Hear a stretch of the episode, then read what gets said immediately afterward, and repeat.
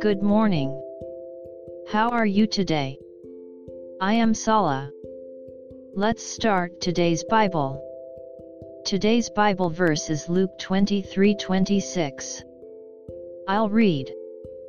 The soldiers led Jesus away, and as they were going they met a man from Cyrene named Simon who was coming into the city from the country.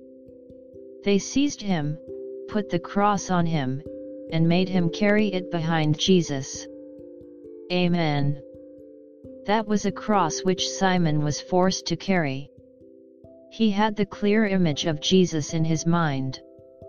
Lots of wounds made by whipping were left on his back, blood was flowing under the crown of thorns, and there was a dark atmosphere of tiredness and death around him who had fallen down with his hands to the ground.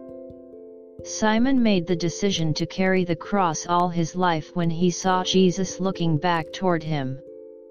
May we be able to live in the eyes of Jesus today. God bless you. See you tomorrow.